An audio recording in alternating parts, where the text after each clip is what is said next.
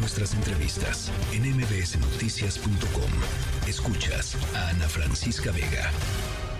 ¿Qué ha sido este año entre sequías, catástrofes climatológicas y ya no digamos lo que vive la incertidumbre de la población el bosque en Tabasco porque el mar se está comiendo la costa. Y no nada más en Tabasco, también pregúntenle a la gente de Cihuatanejo lo que viven en estos días. Por ello nos da mucho gusto platicar con Pablo Montaño, coordinador de Conexiones Climáticas. ¿Cómo estás, Pablo? ¿Qué tal, Rocío? Muy bien, ¿y tú? Muy buenas noches ya. Me da gusto saludarte porque, ¿sabes? Ayúdanos a recapitular qué ha sido este año que está por concluir en esta materia que tú dominas y cuáles serían las advertencias que nos haces para el próximo 2024.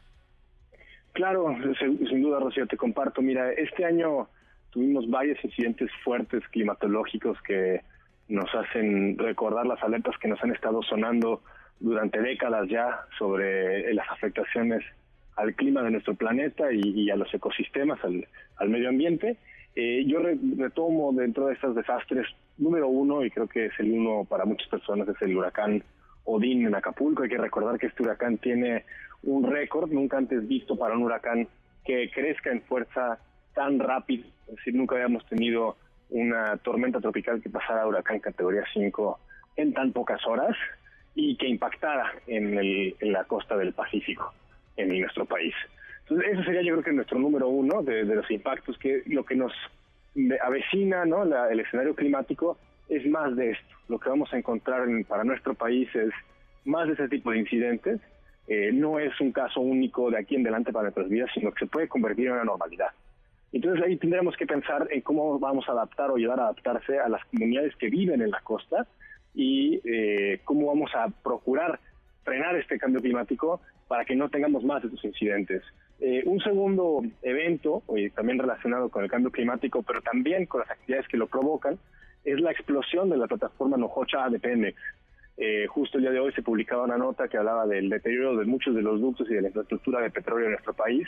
Entonces, ¿qué nos dice esto? Que también lo que ocurrió en esa plataforma en la que lamentablemente perdieron la vida dos trabajadores eh, puede ser algo que se siga repitiendo. En las organizaciones lo tenemos, lo venimos diciendo las organizaciones ambientales desde hace tiempo, que el, deterioro de, esta infraestructura y seguir apostando por la infraestructura fósil no solamente vulnera el clima del planeta al sacar más combustibles fósiles, petróleo, gas, sino que además eh, provoca este tipo de desastres que no son accidentes, porque no es un accidente si estás propiciando que esto ocurra. Y, y, a esto mismo está el derrame que ocurre también en esa misma zona de Campeche y que denunciamos las organizaciones eh, escasa semana después, unos siete días después de la plataforma incendiada. Eh, y ya lo comentabas tú antes de entrar al, al corte, la desaparición de la comunidad del bosque tabasco, yo creo que también es una de las postales más fuertes climáticas de nuestro país. Eh, una comunidad a la cual el mar le roba la tierra, le roba la geografía entera. Eh, esto también viene ya trabajándose desde varias organizaciones desde finales de 2022 y durante todo 2023 estuvimos presionando para insistir en la necesidad de reubicar a esta comunidad y desafortunadamente sigue pendiente, ha quedado en palabra únicamente eh, la promesa de reubicación para la comunidad del bosque. Obviamente también están en esta lista la inauguración del mal llamado Tren Maya, este, este megaproyecto de infraestructura vulnera eh, por la forma en la que se está llevando a cabo y también por el propio proyecto en sí, que es un proyecto de desarrollo turístico de masas, eh, vulnera el, suelo kárstico, las reservas de agua de la península de Yucatán y fragmenta las selvas eh, de, esta, de esta región, ¿no? que es una, es un, era, la selva más grande sin fragmentar, la segunda selva más grande sin fragmentar del continente americano, únicamente después de la Amazonía. Entonces, este también es un proyecto que yo creo que en términos ambientales y climáticos hay que estar volteando a ver, porque el tren es solamente la primera parte del impacto eh, ambiental que va a tener este megaproyecto. Lo que sigue son megadesarrollos, son desarrollos turísticos, son casinos, son hoteles, son infraestructura, eh, desarrollo inmobiliario, por ejemplo, que ya se están viendo, ya se ven parcelaciones en lo que era únicamente selva, y ahí vamos a tener que poner mucho el ojo para exigir que se frene y que se, se cumpla la ley, no como ha venido pasando con este proyecto. Y por último pongo yo ahí sobre la lista, Rocío, eh, la inauguración que también ocurre este año de Dos Bocas, que se anuncia con bombo y platillo. Vuelvo a reiterar, no tenemos una posibilidad, y digo no hay una posibilidad de compaginar un planeta con condiciones vivibles y seguir extrayendo combustibles fósiles. Obviamente tenemos que seguir extrayendo combustibles de aquí a, que adaptamos nuestra economía y nuestra sociedad a una economía baja en carbono.